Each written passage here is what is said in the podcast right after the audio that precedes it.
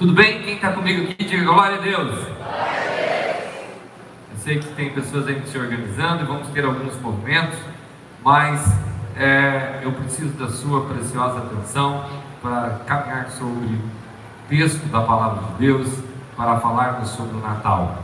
Uma questão é nós emitirmos opiniões sobre o Natal, uma questão é nós saber que o Natal é em si comemoramos o aniversário de Jesus, uma questão a gente dar presentes de Natal, mas uma questão muito mais relevante é nós entendermos o que a Bíblia fala sobre o Natal, o que a Bíblia fala, o que de fato é. Então eu vou precisar da sua atenção para quando se tratar de Natal, você vai dizer: eu, eu já ouvi a palavra de Deus sobre esse assunto, eu entendo sobre esse assunto, eu sei qual texto bíblico que foi tratado, eu tenho algumas informações que vão dar base sobre essa questão do Natal. Então é muito importante você prestar atenção. E além disso, eu quero não só transmitir aqui informações sobre o Natal, mas eu creio que há uma revelação da palavra de Deus para o nosso coração nessa noite, que é isso que traz vida. Ler o Natal histórico de dois mil anos atrás é uma questão, entender o que de fato esse Cristo que nasceu no Natal veio fazer e que ele vive para todo sempre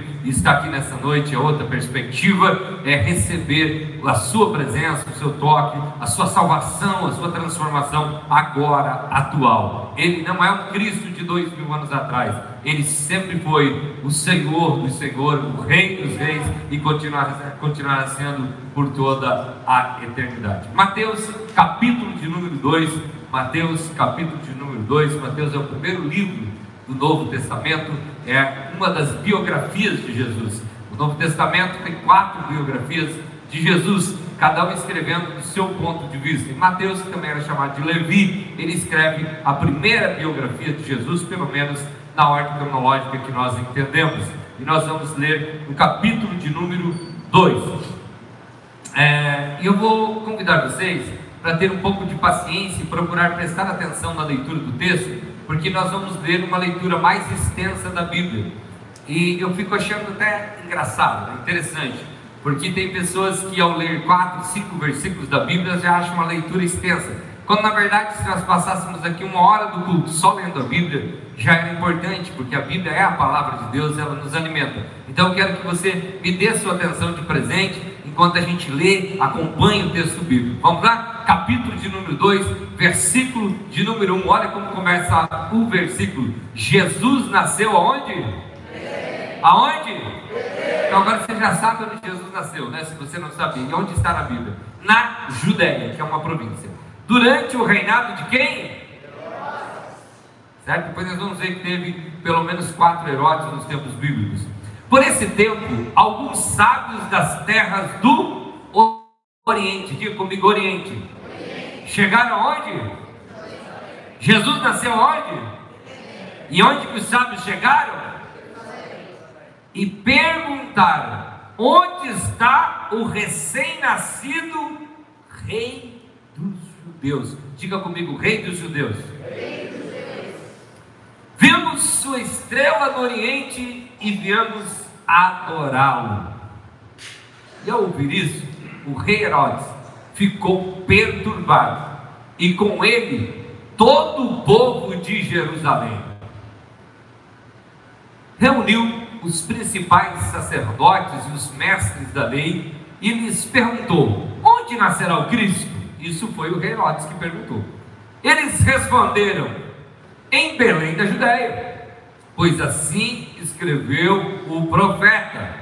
E você, Belém, na terra de Judá, não é a menor entre as principais cidades de Judá? Pois de você virá um governante que será o pastor do meu povo, Israel.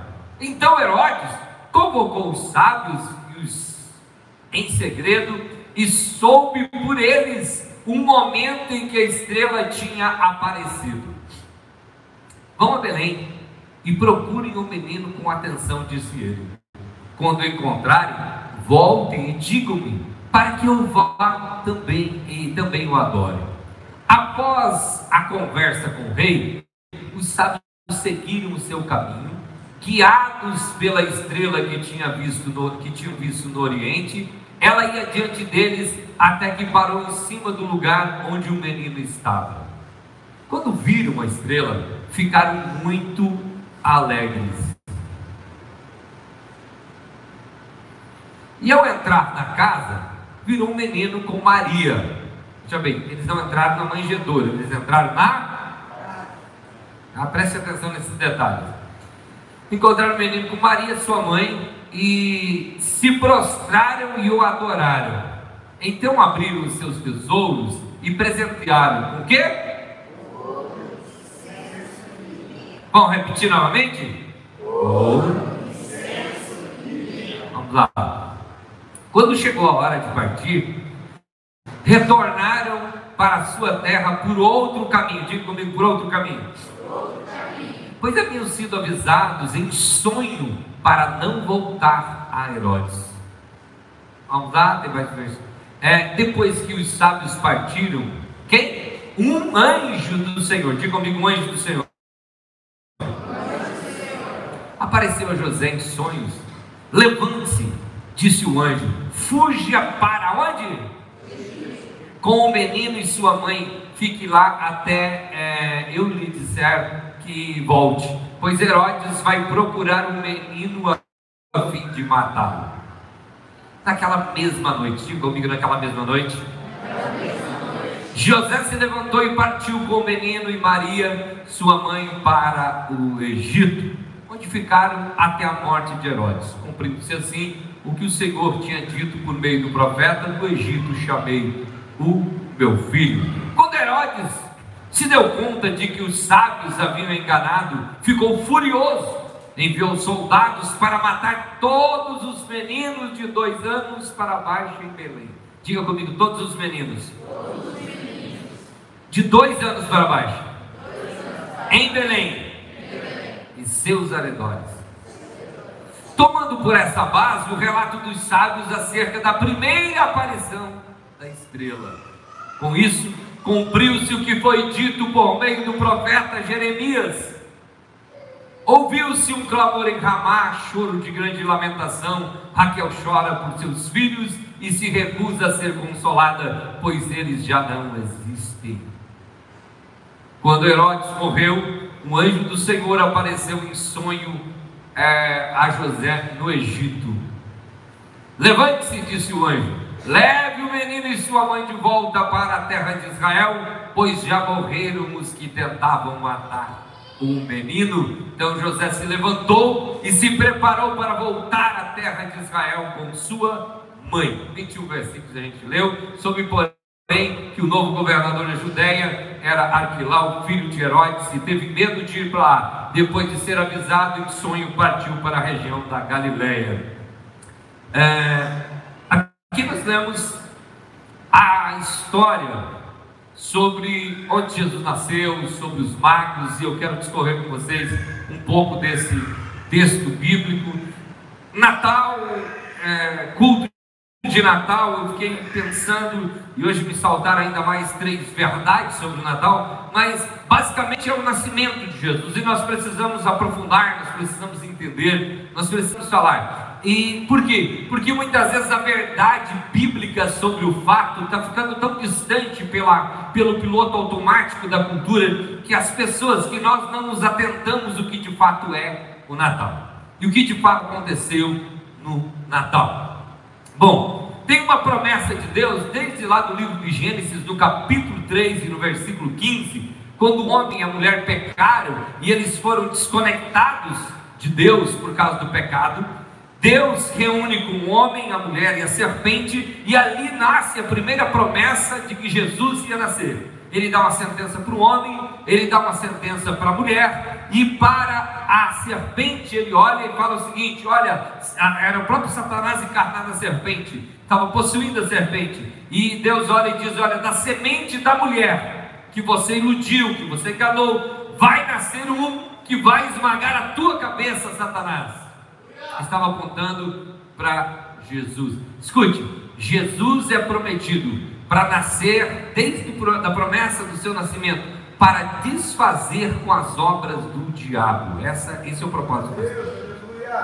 Então, onde Jesus chega e quando ele começa a entrar em ação, ele começa a desfazer com todo o efeito, com toda a influência maligna. Eu queria falar para você, se porventura você entrou aqui ao entardecer desse dia e existe alguma influência maligna sobre a tua mente, sobre a tua vida, sobre o teu corpo, sobre a tua história, eu quero falar para você em nome de Jesus. Jesus vai começar a agir na tua mente, no teu coração e toda a influência maligna vai ser retirada, porque Jesus ele veio para desfazer com as obras do diabo. Quem concorda, diga amém. amém.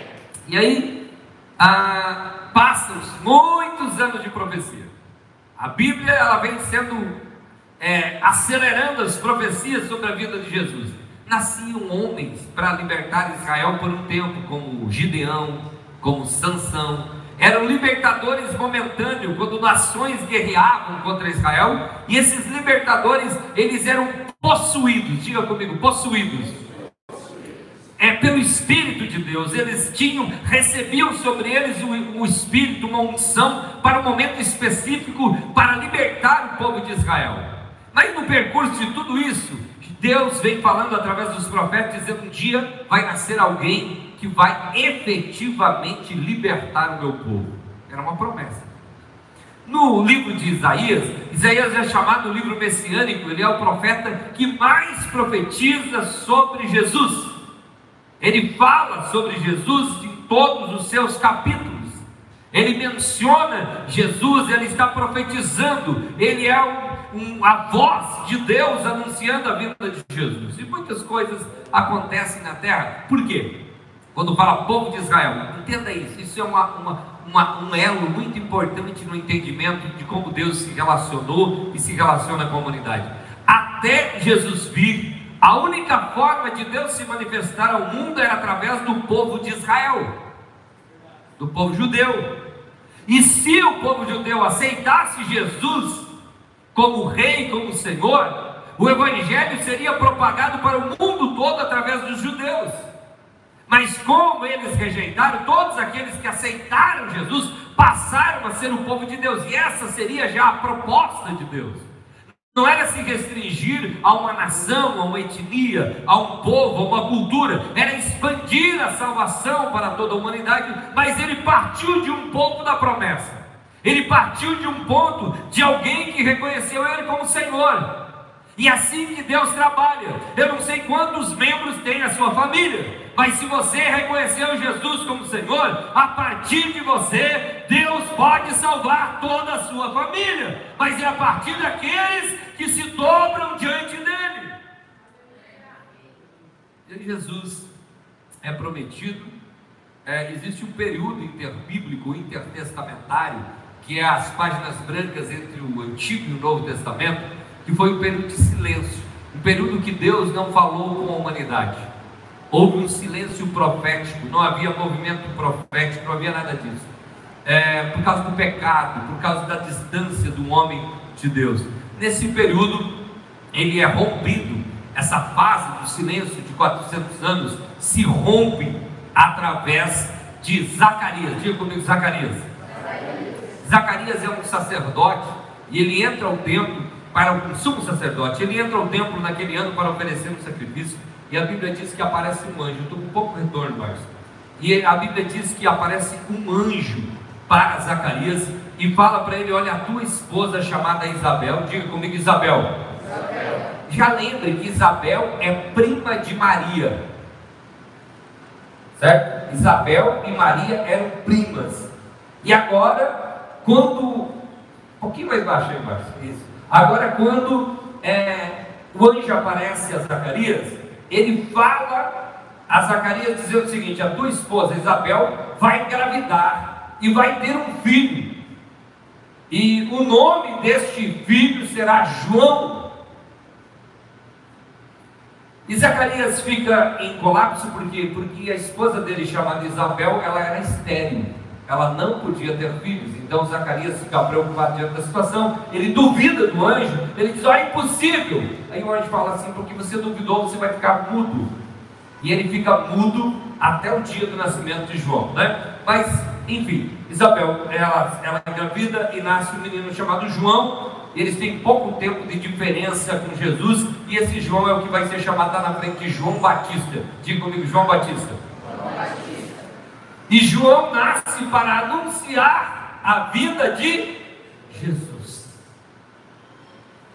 João anuncia que vai vir alguém após ele, que é mais poderoso que ele. João começa a batizar no deserto da Judéia e começa a acontecer muitas coisas. E ele anuncia o nascimento, anuncia a chegada do Reino de Deus, anuncia a chegada de Jesus. Mas nesse período em que Isabel está grávida, o anjo do Senhor vai para um pequeno vilarejo chamado Nazaré. Diga comigo, Nazaré. Nazaré. O que as pessoas fazem, às vezes, de uma forma muito simples, muito conflito? Porque Maria morava onde? Diga Nazaré. Nazaré. Jesus nasceu onde? Aonde? E por que, que ele era chamado de Nazaré?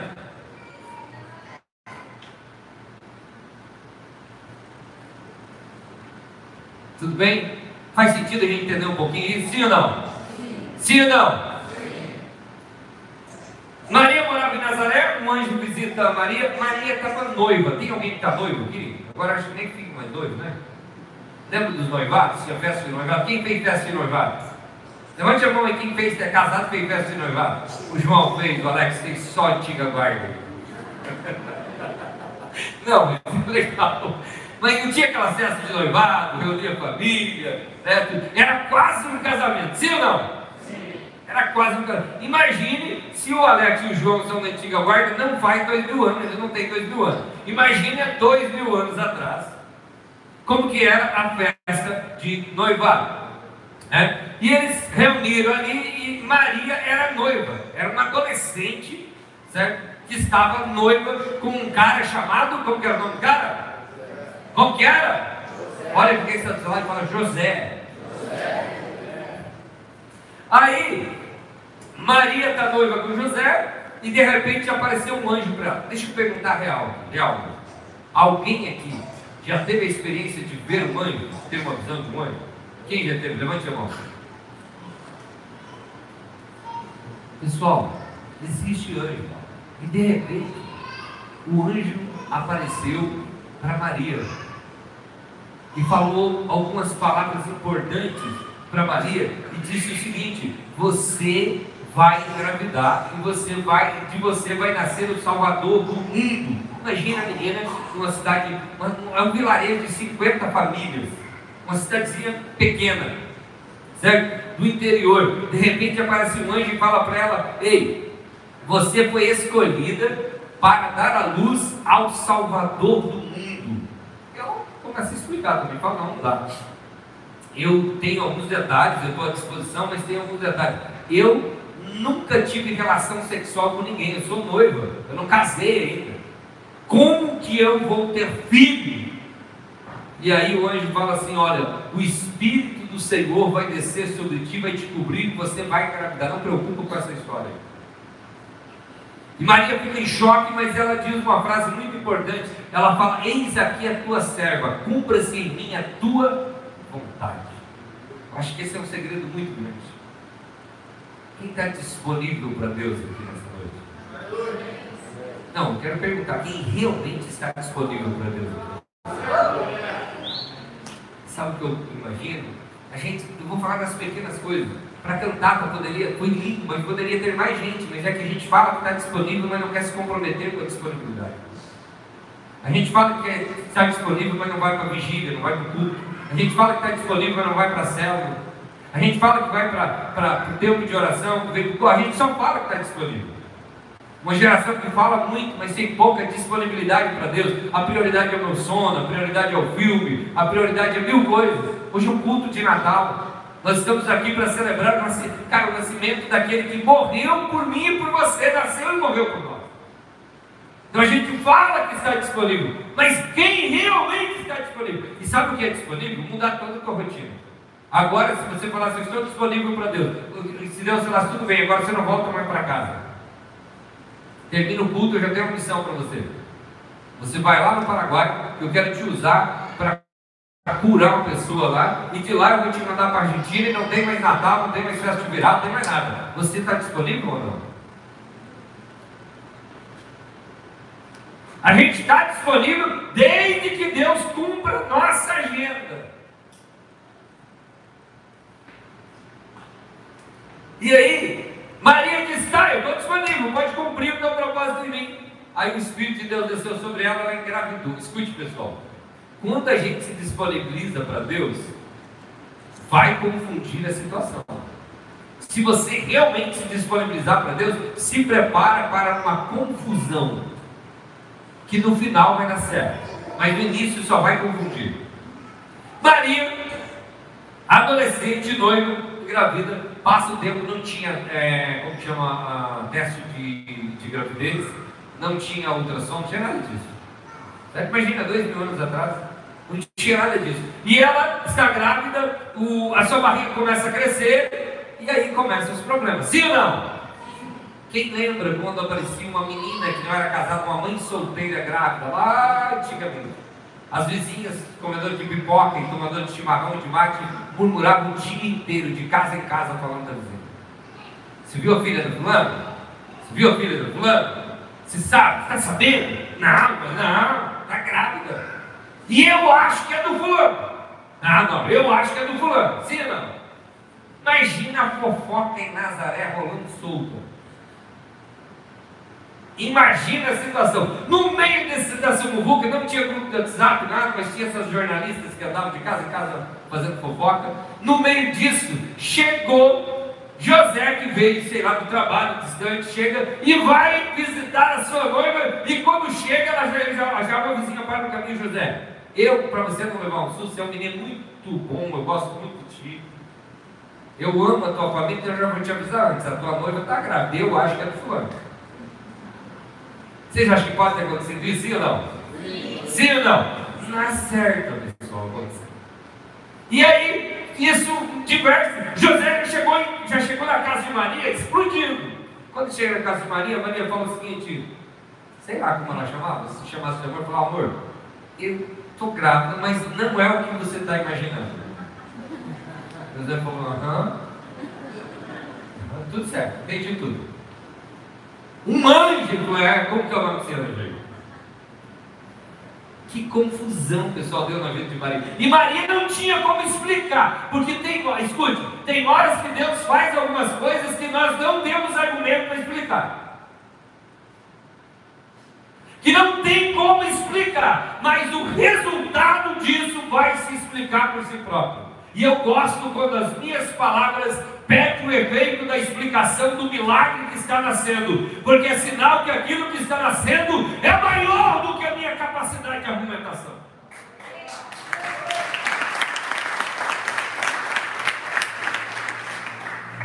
E aí está todo aquele conflito.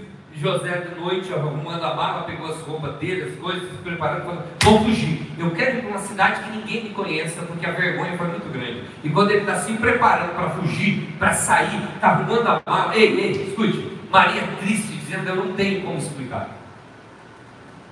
Naquele momento, desce o anjo, o mesmo que falou com Maria, desce e fala, ei José, para aí. Não vai embora não o que está no ventre da tua noiva Maria vai ser o Salvador do mundo. Cuida dela. Foi gerado pelo meu espírito. Então descansa o teu coração, José. Não é José. Desfaz as malas, fica por ali e fica em Nazaré. E aí dá uma confusão. Nazaré é tomado. Aqui não fala de José burro, agora diz que apareceu um anjo por ele também. Eu acho que a menina fez uma lavagem cerebral nele. Eu acho que não sei o quê. Eu não sei bem o que está acontecendo e dá uma confusão. Jesus já chega e começa a confusão. Começa a confundir todo mundo, confunde todo mundo. Todo mundo confundido e não sabia o que era, o que era. De repente, no meio daquilo, a barriga de Maria vai crescendo, a gravidez vai passando os meses, e de repente sai no meio do movimento político um recenseamento que todos os que eram descendentes, que já haviam vivido em Belém, teriam que ir a Belém para, César Augusto coloca para fazer um recenseamento, era uma lei. Tinha que recensear as pessoas, ver quem estava vivo, quem não estava, toda a história. Aí eles pegam jumento, cavalo, e. Diga comigo assim: 140 quilômetros. 140 quilômetros. Nazaré, Jerusalém, dá aproximadamente 140 quilômetros, 3 a 4 dias de viagem. Imagina cavalo, uma mulher grávida de 8, de 8 para 9, 9 meses.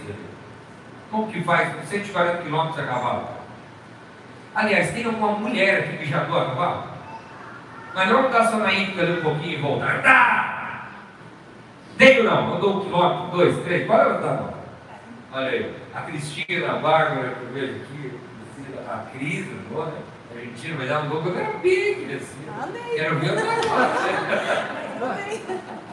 Mas sim, o importante é andou. Aí é o seguinte, Maria e José de saem a cavalo e vão Pessoal, deserto, eles dormem na estrada. Onde a gente ficou até uma e pouco, duas horas na vigília, teve uns que já não estavam mais aguentando, os fracos, mais idosos, né? não estavam aguentando, fugiram. Imagina ter que dormir na beira da estrada. Era assim que eles iam. E eles chegaram em Belém. Chegaram em Belém para cumprir o protocolo legal. E quando eles chegam em Belém, é, Acontece que a cidadezinha, que também era pequena, estava lotada, todas as hospedarias, os pequenos hotéis, as pousadas estavam super lotadas, porque as pessoas estavam indo para o recenseamento, pessoas de todo lado. E aí encontraram um hotel, e vem na história bíblica que nós conhecemos, que não encontraram um hotel, e no momento José se desespera, Maria começa a sentir contrações, é contrações que chamam de, de parto, dores do parto, e ela percebe que pelas orientações da sua mãe ela vai ter filho, e agora ela está longe da mãe, naquela situação, e de repente encontram um, um hotel que lá no fundo eles tiravam leite da vaca para dar para os hóspedes, e ele fala assim: não tem nada, não tem nenhum quarto, mas tem uma pequena estrebaria, uma vaca morreu, ou veio, ou se perdeu, e no lugar de uma vaca tem um espaço. Se você não quiser que ela tenha um filho no relento, eu até estou cedendo, fazendo obra de caridade, vou deixar vocês ficar na estrebaria. E aí então é, José pega Maria, leva até aquele lugar, deve amarrar um cavalo, um jumento por ali, e eles no meio daquela palha de, de de, de, alimento de gado, de vaca, que estava ali aquele cheiro de esterco, eles deitam, arrumam ali, e de repente foi ali que nasce Jesus.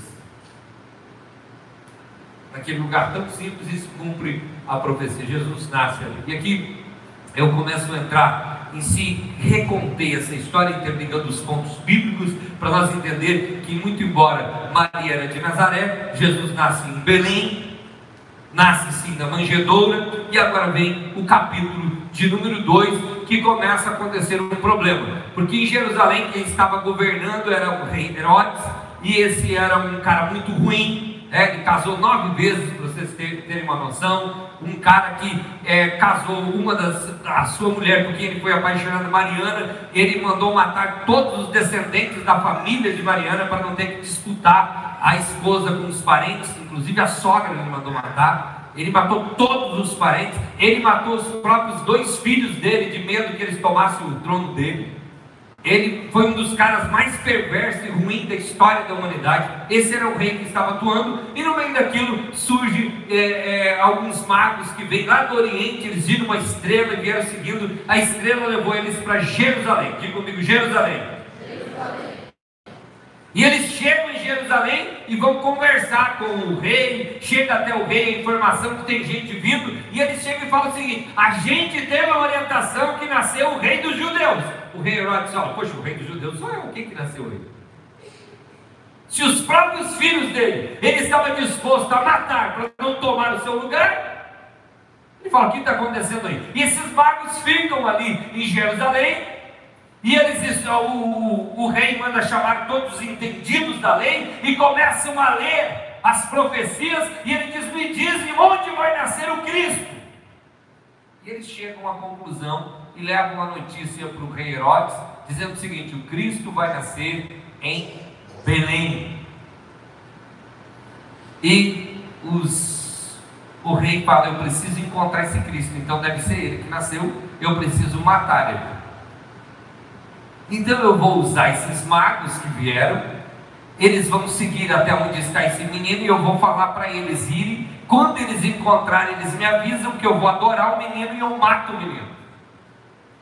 E aí ele prepara e articula tudo isso.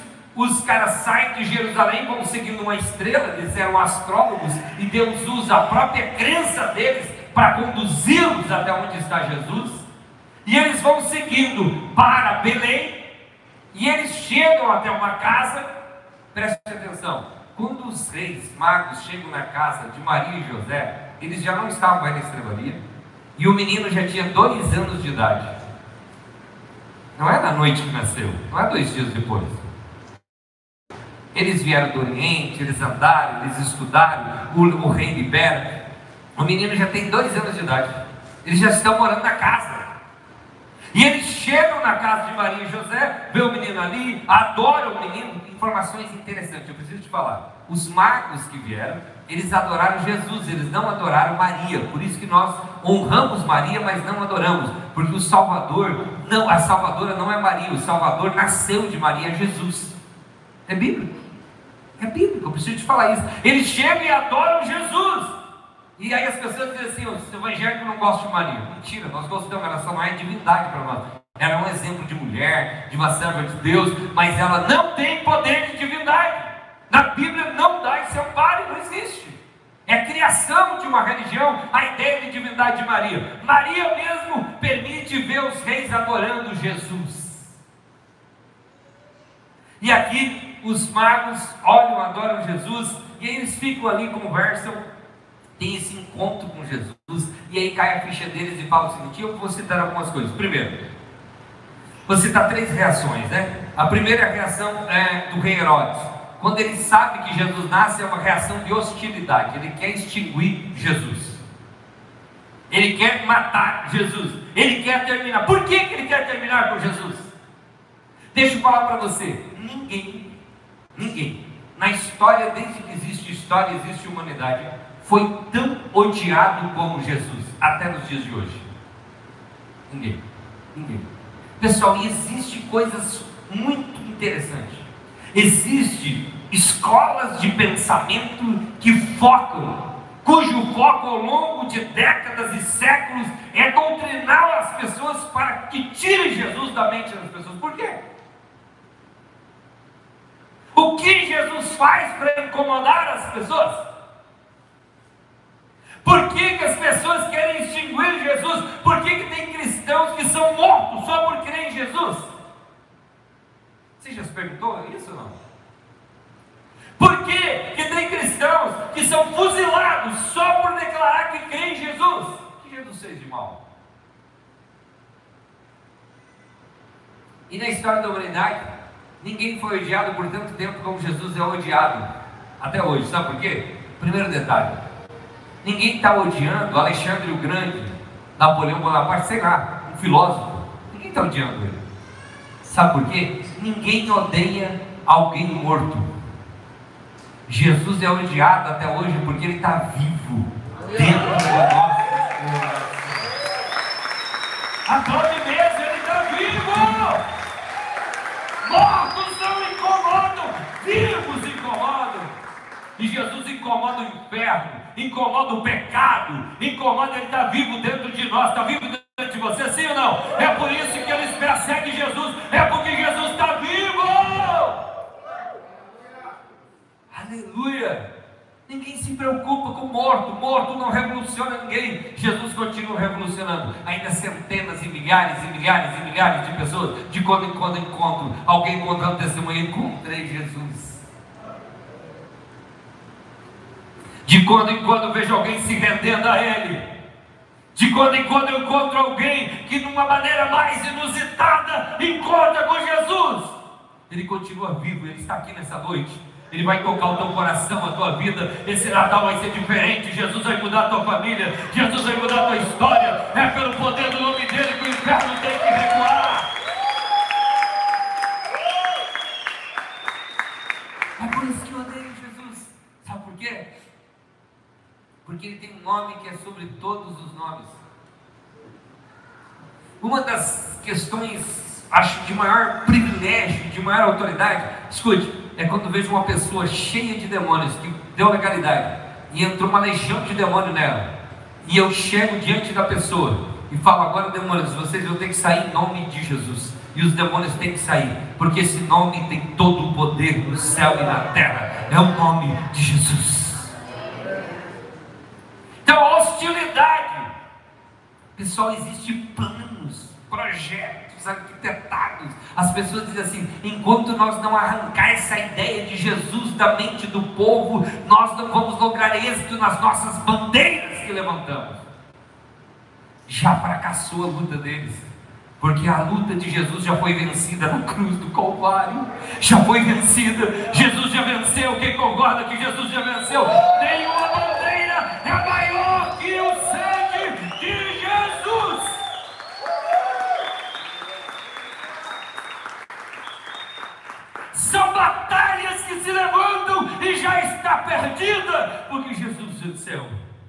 Jesus venceu na sua vida nesse ano de 2021. Sim ou não? Jesus venceu na sua família nesse ano de 2021. Jesus venceu, Jesus venceu. Então Herodes ele se revolta. Ele quer matar. Ele quer destruir, né? E ele essa é a primeira reação, ele é hostil contra Jesus, ele luta contra Jesus. Ele e tem os Herodes de hoje lutando contra Jesus. São pessoas que estão imbuídas de um sentimento maligno de lutar contra tudo aquilo que Jesus prega. A reação da indiferença, veja bem, essa é uma reação muito séria, porque, olha para mim, quem está comigo aqui, diga glória a Deus. Glória a Deus. Olha eles, os estudiosos, os escribas, os sacerdotes, quando o rei Herodes mandou pedir, eles leram as escrituras e chegaram ao denominador. Cristo vai nascer em Belém. Eles sabiam historicamente, eles sabiam pelos estudos que Jesus era o Cristo, o Messias. Eles entenderam pela informação, mas eles não acreditaram, não se dobraram, eles só tinham informação, eles não tinham revelação. Esse é o cristão ou a pessoa que conhece tudo. Se você falar, ele sabe a Bíblia de início ao final, de capa a capa, ele sabe de igreja, ele sabe de tudo, mas ele não se dobra de fato para Jesus. Ele não se abre para a revelação do novo, ele não se abre para a revelação do Evangelho. E a terceira reação é dos magos, né? Esses, eles foram até Jesus e a reação dos adoradores. Aqueles que querem ir até Jesus, não importa onde ele esteja, porque eles não estão focados na casa onde Jesus está. O foco é Jesus. Tem alguém que o foco é Jesus aqui? Pode adorá-lo, pode aplaudi-lo, pode dar glória a Deus.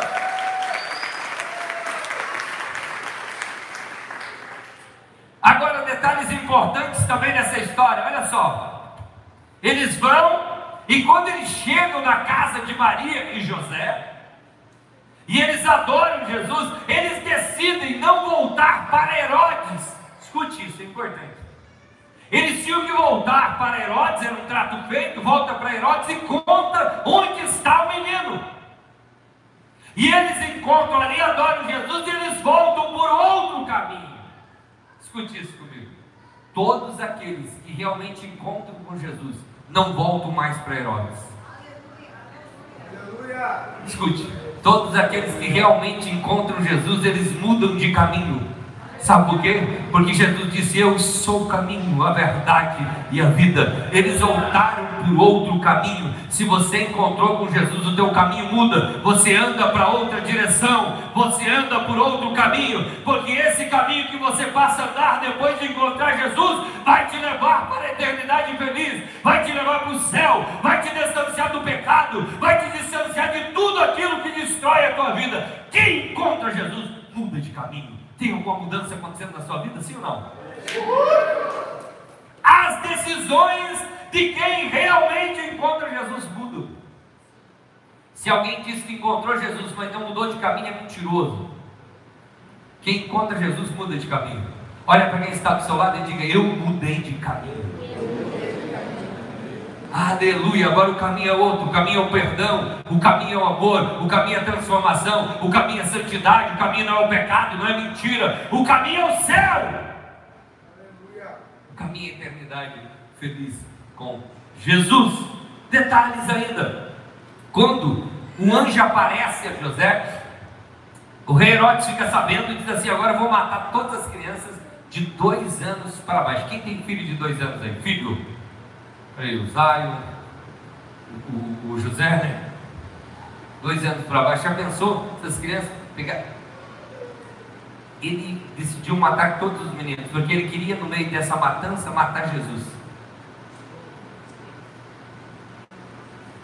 E o anjo apareceu para José e falou: Ei, José, lembra? E falou para ele: Foge para o porque estão buscando matar o menino. Sabe o que acontece? Deus tem um propósito da tua vida, tem um propósito da tua família, tem um propósito da tua história. E o diabo, sabendo disso, ele vai te atacar. Ninguém é tão atacado até que o diabo fique sabendo do propósito que Deus tem na vida dessa pessoa. Quando Deus tem um propósito, as pessoas serão atacadas de todas as formas. Mas tem um detalhe para falar para você: o anjo do Senhor chega antes do que o ataque do diabo.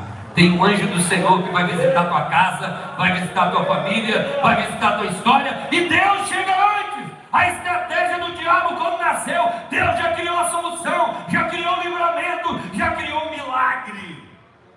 O anjo chegou antes. E aí José, na mesma noite, se levantou. Escute, isso é muito interessante. Quando Deus fala, haja rápido. Se Deus falou, age rápido. Deus falou, olha, mandou anjo dizendo, pode para o Egito. José disse, é agora, deixa eu ir. Porque se Deus falou, é agora, o que eu vou ficar duvidando? Se Deus falou, faz. Tem gente esperando tanto confirmação que vai dar tempo de Herodes se matar. A tua incredulidade vai te colocar na zona de risco. Se você ouvir Deus, você vai fugir. Vai para a direção certa. E aí o anjo avisou, José vai para o Egito. Depois que ele fica um tempo no Egito, aparece o anjo e fala assim: Ei, Herodes morreu lá na estância hidromineral de Jericó. No dia da morte de Herodes, ele mandou matar um membro de cada família de todo o seu reinado para que houvesse choro, porque ninguém ia chorar no dia da morte dele, então ele mandou matar gente para que chorasse achando que era por causa da morte dele. O cara era maligno. No dia que ele morreu, o anjo aparece lá para José e falou: Pode voltar, que aqueles que perseguiam a vida do teu filho já não existe mais. Pode voltar, porque aqueles que se levantaram contra você já perderam as forças, eles já não têm força. Ei, deixa eu dizer para você: tem tempo, dentro desse tempo, Deus começa a eliminar as forças que lutam contra a tua vida, e quando chegar esse tempo, Ele te coloca de volta no cenário, porque Ele que sabe a hora de voltar e a hora de sair. E aí, ele volta e ele fica na região da Galileia, e aí se escreve uma história maravilhosa de todo o ministério de Jesus quando ele vem acontecendo. E sobre essa questão que hoje eu estava estudando, coisas importantes que são mais relevantes que todas as informações relacionadas ao Natal. O primeiro, a primeira verdade sobre o Natal. Eu estava esses dias e tenho entrado em discussões até positivas, né, vamos colocar assim, com pessoas que me falam assim, pastor, é, eu, Jesus é um grande líder. Quem concorda que Jesus foi um grande líder? Aí pessoas falam assim, Jesus foi um grande mestre. Você concorda? Esse dia eu estava numa live e alguém falou, você concorda, pastor, que Jesus foi um dos maiores marqueteiros? E tem muitas escritas e livros falando. Esses dias alguém me disse assim, pastor, tem um cara que é ateu que fez o maior discurso sobre Jesus, sobre a forma que Jesus lidou, falando que Jesus foi o maior mestre que a terra já conheceu. E essa tarde eu estava ali no escritório, lendo, orando, e me veio no coração que Jesus não é o maior mestre, Jesus não é o maior marqueteiro, Jesus não posso tratá-lo como maior estrategista. Nada disso é importante. Jesus, o que é importante é que Ele é o Salvador do mundo. Jesus é maior que um grande mestre. Jesus é maior que um marqueteiro. Jesus é maior que um grande líder. Jesus é maior que o mestre dos mestres. Jesus é o Salvador do mundo. Jesus é o Deus que veio na terra para salvar a humanidade. É isso que desfaz as obras do diabo. Confúcio pode ter sido um grande mestre, Maomé pode ter sido um grande mestre, sei lá, grandes líderes pode ter sido um grande mestre, mas somente Jesus nasceu de uma virgem, somente Jesus viveu sem pecado, somente Jesus morreu numa cruz, somente Jesus ressuscitou no terceiro dia, somente Ele tem todo o poder no céu e na terra. Jesus é Então, sobre o Natal, eu quero falar para você: não aceite mais discurso que Jesus foi uma pessoa boa, que Jesus foi um líder bom, que Jesus foi um grande mestre. Não, Ele é o teu Senhor, Ele é o meu Senhor, Ele é Deus que veio na terra para quebrar com as obras do diabo. A Ele a honra, a Ele a glória, a Ele o louvor. Jesus, Jesus, Jesus, Jesus, Jesus, seu Senhor. Ele é maior tudo. Não dá para comparar Jesus com um grande líder, porque ele não veio para mostrar uma grande liderança, ele veio para entregar até a última gota de sangue, para perdoar os meus pecados. Ninguém tem a autoridade que ele tem. Então eu preciso entender sobre o Natal. Que o Natal não estou celebrando algo da cultura de uma igreja. E se você for fazer estudos, você vai ver que não vai fechar. Realmente, que Jesus nasceu de repente 25 de dezembro, no meio dessa confusão com a data que Jesus nasceu, tem gente fazendo um monte de coisa. Não importa a data que ele nasceu, eu só quero celebrar nessa noite que ele nasceu nessa terra. Ele nasceu. Certo? Isso é importante. E aí vem a segunda verdade sobre o Natal, que hoje me saltou o coração. A segunda verdade é o seguinte: pessoal, em um relacionamento, casal, namorado, amigo, em um relacionamento, sempre alguém tem que ceder. Sim ou não? Sim, Sim ou não? Lá em casa eu acho que eu estou cedendo mais, vocês vão ter que me ajudar a orar. Certo? tem que ceder. Ah, Quer ir num restaurante? Não, quero em outro. Quer ir numa cidade? Quero em outro. Você tem que ceder, você tem que negociar, você tem que ceder. Relacionamento que só um lado cede é um relacionamento doentio. Sim ou não? Sim, ou não? Sim. Tem que os dois ceder. Aí um dia um cede, outro dia outro cede, vai arrumando, vai equilibrando isso. Agora é o seguinte, relacionamento com Deus, hoje me caiu muito clara essa, essa questão de que Deus também cedeu. Diga comigo, Deus cedeu. Deus Pai, Deus Filho, Deus Espírito Santo. Deus cedeu tanto, é mais ou menos assim, como se fosse o, o Alex, o pastor Alex. Fala o seguinte: eu gosto dos, eu amo os moradores de rua. E eu gostaria de transformar a vida deles e, e de repente ele falasse assim, me libera aí, Josi. Me libera, Davi, Sara, eu vou morar na rua com eles um tempo. vou morar 30 anos na rua com eles. E eu vou ficar morando com eles na rua, para entender o processo da rua. E depois que eu morar na rua todo esse tempo, eu ainda vou morrer por eles lá. E quem vai matar são eles. Ele sai da casa lá no Royal Boulevard, a casa linda, e vai morar na rua. Aí você passa e vê o Alex ali em frente, fato conhecido aqueles moradores de rua, sentado no chão. É chocante, sim ou não? Foi isso que Deus fez. Foi maior que isso.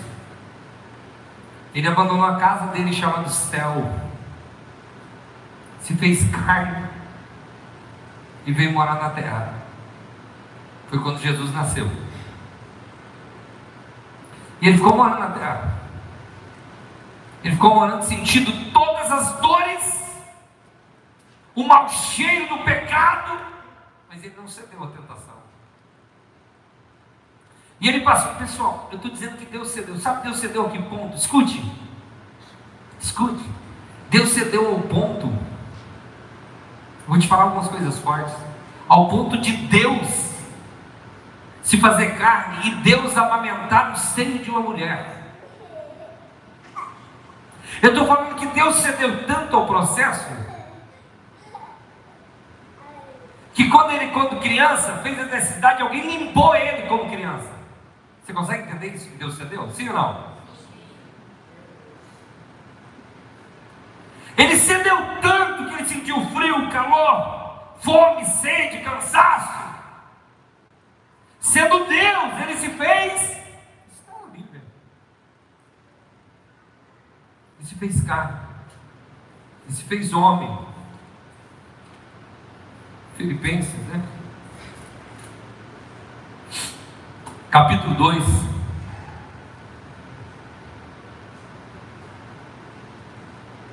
Nós vamos ver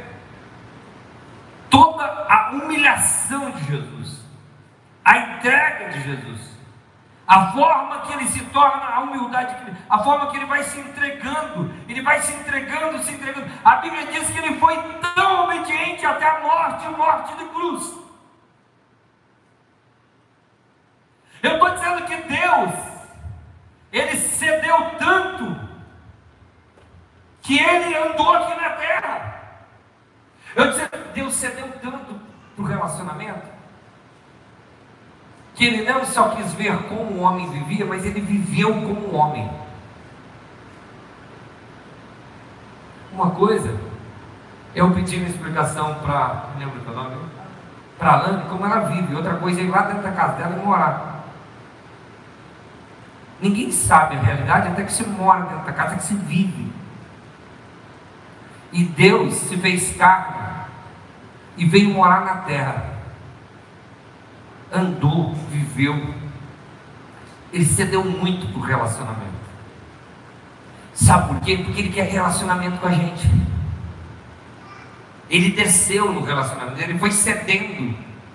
E chegou um momento em que ele o próprio Jesus, ele é crucificado pelos homens, em favor dos próprios homens. Eu gostaria de pedir para você, se nesse relacionamento que Deus cedeu tanto, se você consegue ceder um pouquinho para Ele nessa noite. Sim ou não?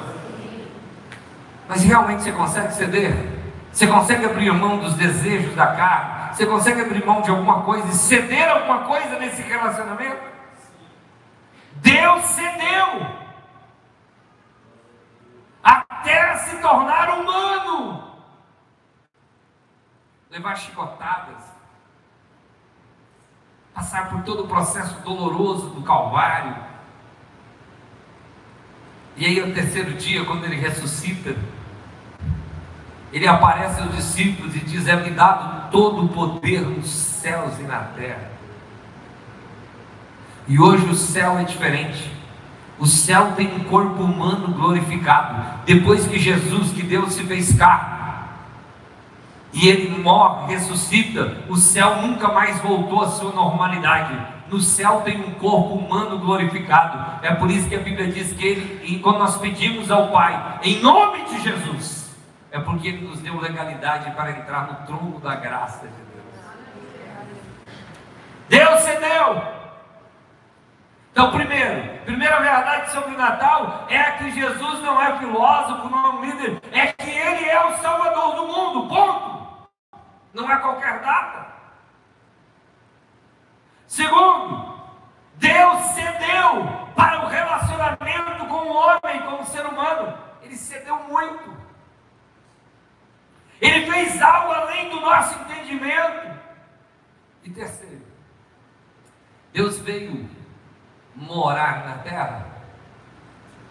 E agora aqueles que acreditam nele, ele é como se o Alex fosse morar na rua, passasse todo aquele processo e no final pegasse todos os moradores de rua que quisesse e levasse morar dentro da casa dele. Deus veio morar na terra para nos levar a morar no céu. Vou repetir: Deus veio morar na terra para no final dessa história, quem quiser seguir a Ele, vai poder morar no céu com Ele. Você pode adorá-lo, você pode aplaudi-lo. Ele veio morar na terra, convidar a gente para ir morar no céu. Deus veio morar na terra para convidar um povo que quer ir morar no céu.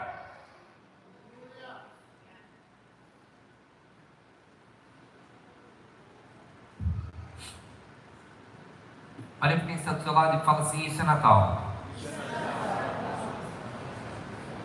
Fique em pé.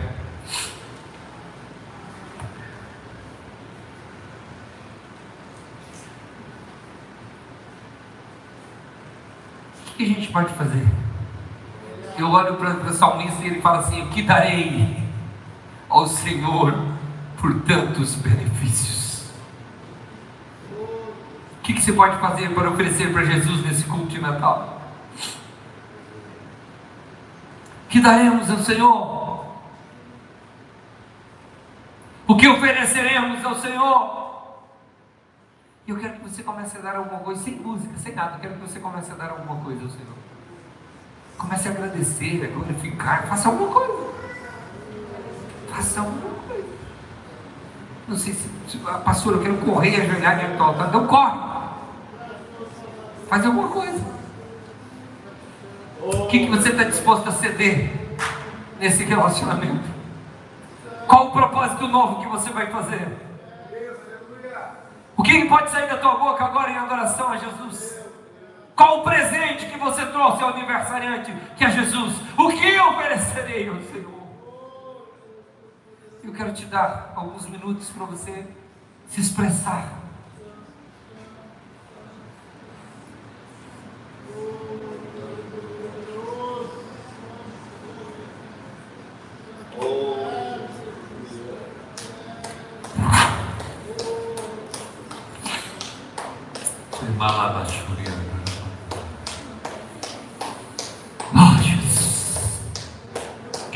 Consigo acreditar que você vai ficar sem nenhuma expressão, nenhuma expressão de amor, de gratidão, de louvor. Eu não consigo acreditar que você vai precisar de um movimento, de impacto, de um som de música para adorar a Deus. O som melhor da música da agora nessa noite é a palavra que você acabou de ouvir. Que Jesus, que Jesus, que Jesus nasceu. Que Jesus é o Senhor, que Jesus é o Salvador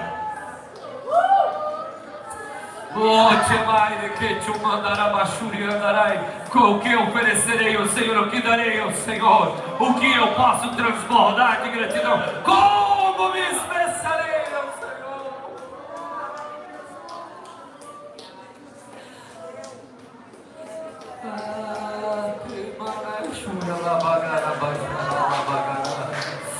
Isso, vai soltando, vai soltando algum som, vai soltando algum movimento. Oh, permita, permita e se tomando conta. Vai, vai liberando, liberando, não importa com quem está do teu lado.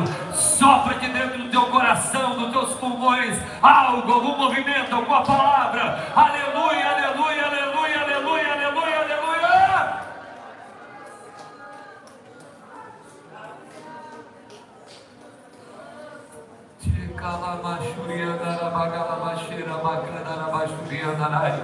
Oh, aleluia. Aleluia, aleluia, aleluia, aleluia. Aleluia, aleluia. Vamos cantar novamente aquela música do início. Aleluia, aleluia, aleluia, aleluia. Dizendo que Ele é santo, dizendo que Ele é poderoso. Oh, aleluia. Continue adorando, continue adorando, continue falando alguma coisa.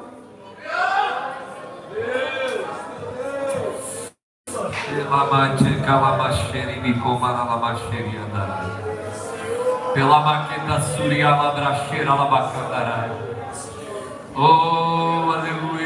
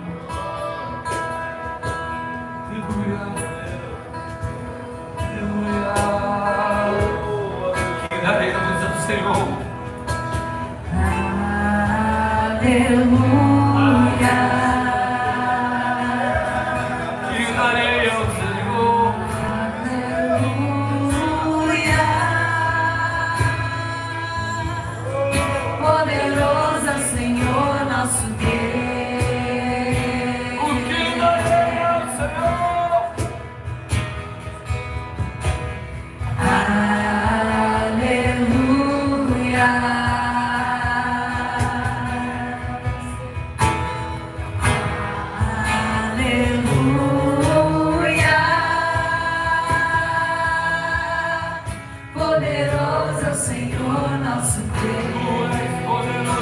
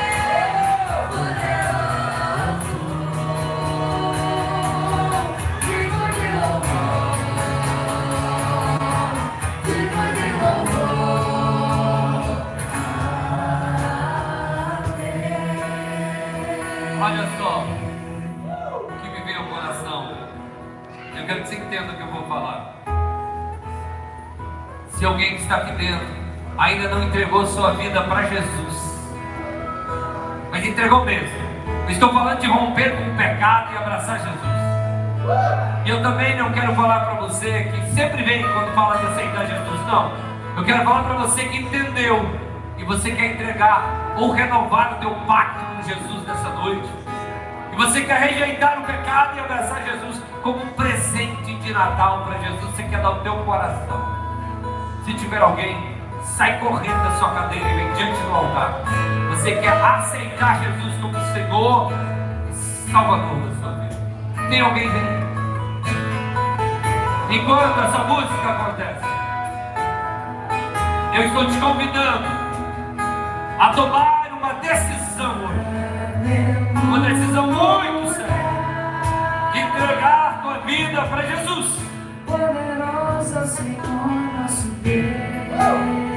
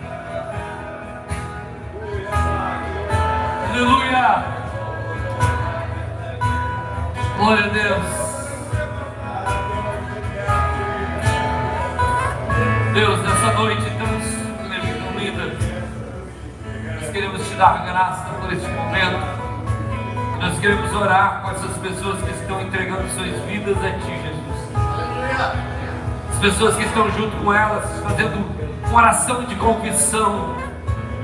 Que o Senhor aceite, que o nome delas seja escrito no livro da vida do céu. Eu creio, Pai, que nada é mais lindo do que nesse culto de Natal, do que esse momento. Tu veio para nos redimir de todo o pecado. Nós oramos concordando com essa decisão. E agora, Pai, nos levantamos como igreja. E eu quero que você que está aqui e que é cristão, e já faz parte dessa família, mas você quer renovar a tua aliança com Jesus, corre diante do altar, renovando também o propósito de adoração, de louvor. Corre diante do altar e vem, vem de forma intensa, se render, se entregar. Vem, vem. Vem você, a tua família, vem.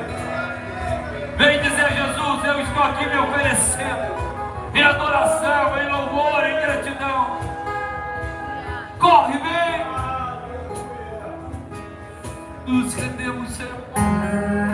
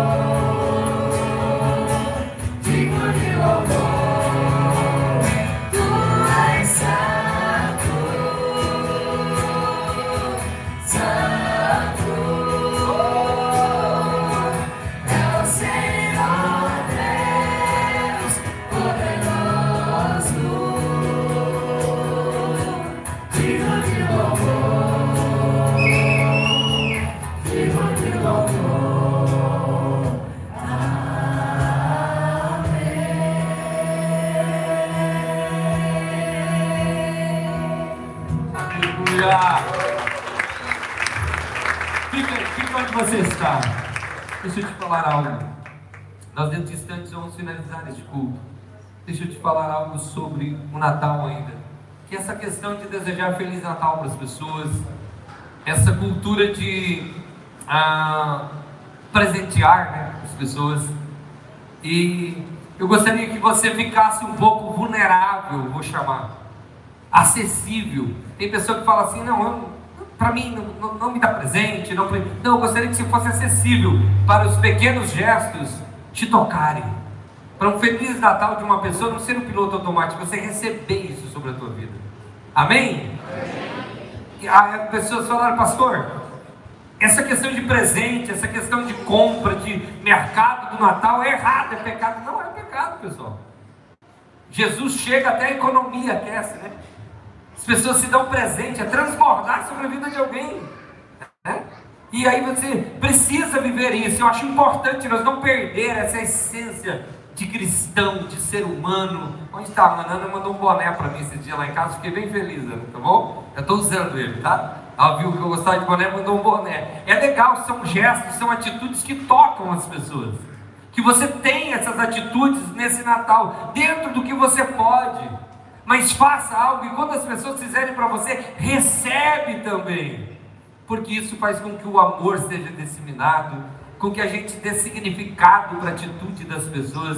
E Jesus veio para trazer amor para essa terra, para aquecer o coração das pessoas. Às vezes você está tão frio, todo piloto automático, que toca as coisas normal, é, tem as questões de amigo secreto, sei lá, amigo quê, e você toca tudo no piloto automático. Não, viva, entenda o que aquela pessoa fez, aquele gesto, às vezes significa muito para ela e que tem impacto no seu coração, que a gente possa. E eu gostaria de agora, e eu, algumas pessoas que não vai se ver além daqui da igreja, entre si, antes do Natal. Então eu gostaria que a gente tivesse um momento para desejar Feliz Natal um para o outro, e depois nós temos mais um momento do culto. Então não é para você sair, é só para registrar no momento do culto, você encontrar essas pessoas e desejar seu Feliz Natal aqui e agora. Faça isso. Vai lá.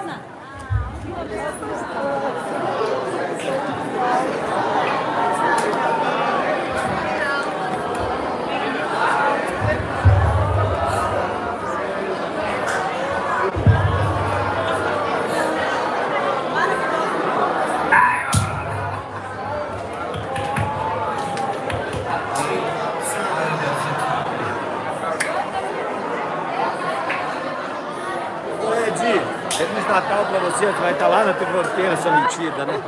Deus abençoe grandemente. Um Natal incrível.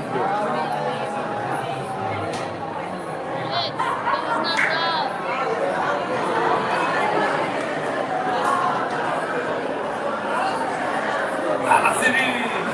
Não?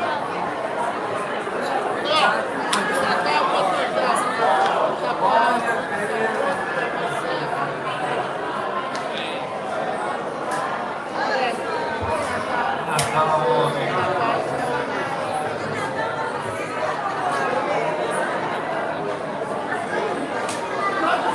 Fala, John! Amém.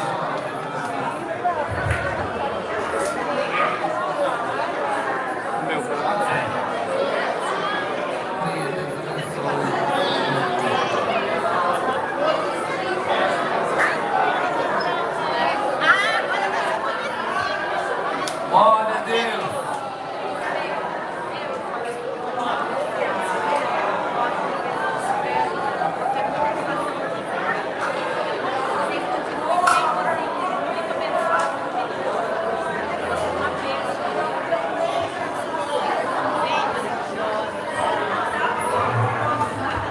Amém? Aí, homem! Natal.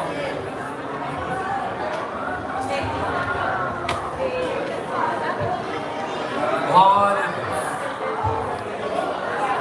Vamos lá? Gente, pode sentar mais um momento.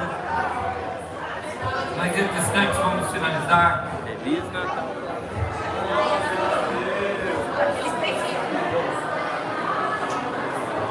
Isso, pode sentando, nós temos mais um momento, já vamos finalizar. Pastor, de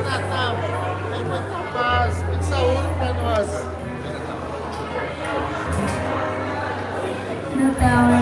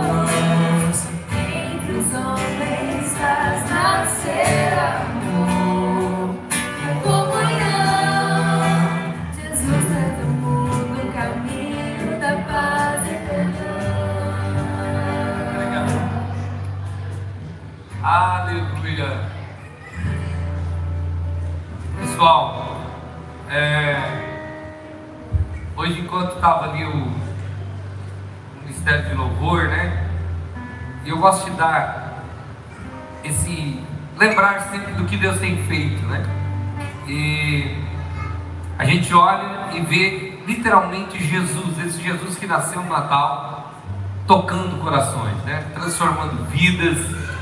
E se vocês ouvirem a história, por exemplo, do Alessandro, que ele me contou um pouquinho assim, o que Jesus fez na vida dele para ele estar aqui nesse altar, né? Ele me contou umas histórias muito fortes, a forma que, que Deus resgatou, livrou ele. Se a gente olhar para cada um aqui, tem uma história de, de transformação, de milagre. Aliás, se a gente pegar cada um da igreja, cada pessoa que está aqui, tem uma história de que Deus tocou de forma forte, certo? A forma que Deus vem transformando a vida de pessoas. A Carla e o Márcio estão aqui com os jovens, junto com o Murilo e a Ede, né? Mas a Carla e o Márcio é, é um casal, uma família com a Fer, que não faz muito tempo que eles encontraram esse Jesus do Natal de fato. E em nome deles, tantos outros, aqui o Bruno, a Paloma, pessoas. O que eu quero dizer para vocês? Que só Jesus pode fazer essas coisas no nosso coração. Ontem, está aqui o Siri, o Alan, né? Fica em pé. Ontem nós batizamos o Alan em águas. Pode dar uma pausa, Senhor?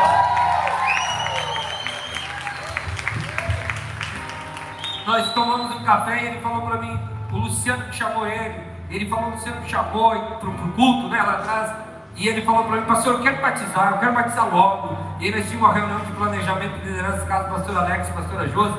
E eu falei, tu vai? Ele falou, agora. Chegou lá, nós batizamos, foi um momento incrível, né? E já o Siri chamou a Jaque, que cuida das crianças, que faz parte da igreja. Quer dizer, Deus está fazendo uma obra maravilhosa. Veja o que Deus está fazendo, o que Deus está trabalhando, o que Deus tem feito. E permita Deus fazer também através da sua vida. E agora, nós vamos entregar um- uma atitude. Aqui tudo que a gente faz pode ser material, mas tem um forte impacto e significado espiritual. Então nessa noite nós vamos homenagear Jesus também com o nosso dízimo, com a nossa oferta, com a nossa contribuição, amém? Então agora vai ser entregue o envelope, e ao pegar o envelope você vai colocar um valor de oferta, o seu dízimo, quem sabe, não encerre esse ano na infidelidade, seja fiel. Você vai entregar, vai trazer diante do altar e vai dizer: receba Jesus como gratidão, porque esse recurso financeiro é usado para a pregação do Evangelho, é usado para manter as portas dessa casa aberta. Então você estará investindo na missão que Jesus veio fazer. Por isso existe o Natal. Então faça isso com muito amor, com muita alegria. Permita Deus usar a tua vida para investir financeiramente também nesse propósito tão nobre que é a pregação do Evangelho, que é anunciar a palavra de Deus. Amém? Natal é motivo de tanta emoção. Enfim, Jesus chegou. Foi dessa maneira que Deus demonstrou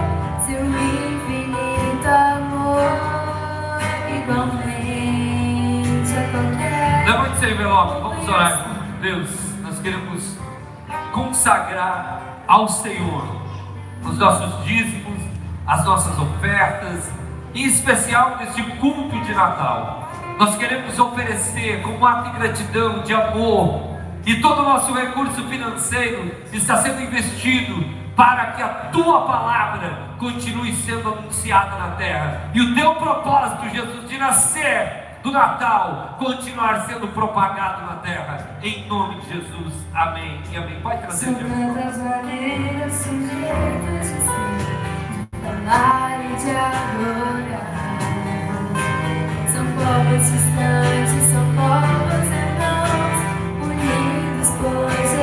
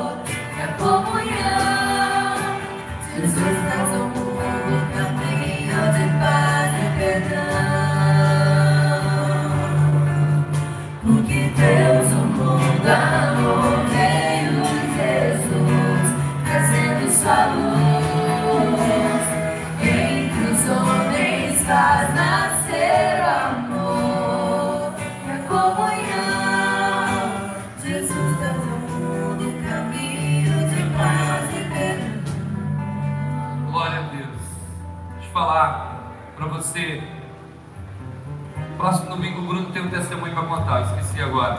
Você que fez um propósito de, pra- de levar 10 pessoas para a imersão, Deus já tem começado a fazer milagres. Amém? Não esqueça da nossa imersão em abril. As inscrições estão abertas para staffs e participantes. Então faça, se empenhe, não deixe isso para a última hora. Não deixe as festas de final de ano, não faça as festas tua é, com o recurso que você precisa entregar para o Senhor. Use as coisas no devido lugar. Em 2022 nós veremos muitos e muitos milagres de Deus.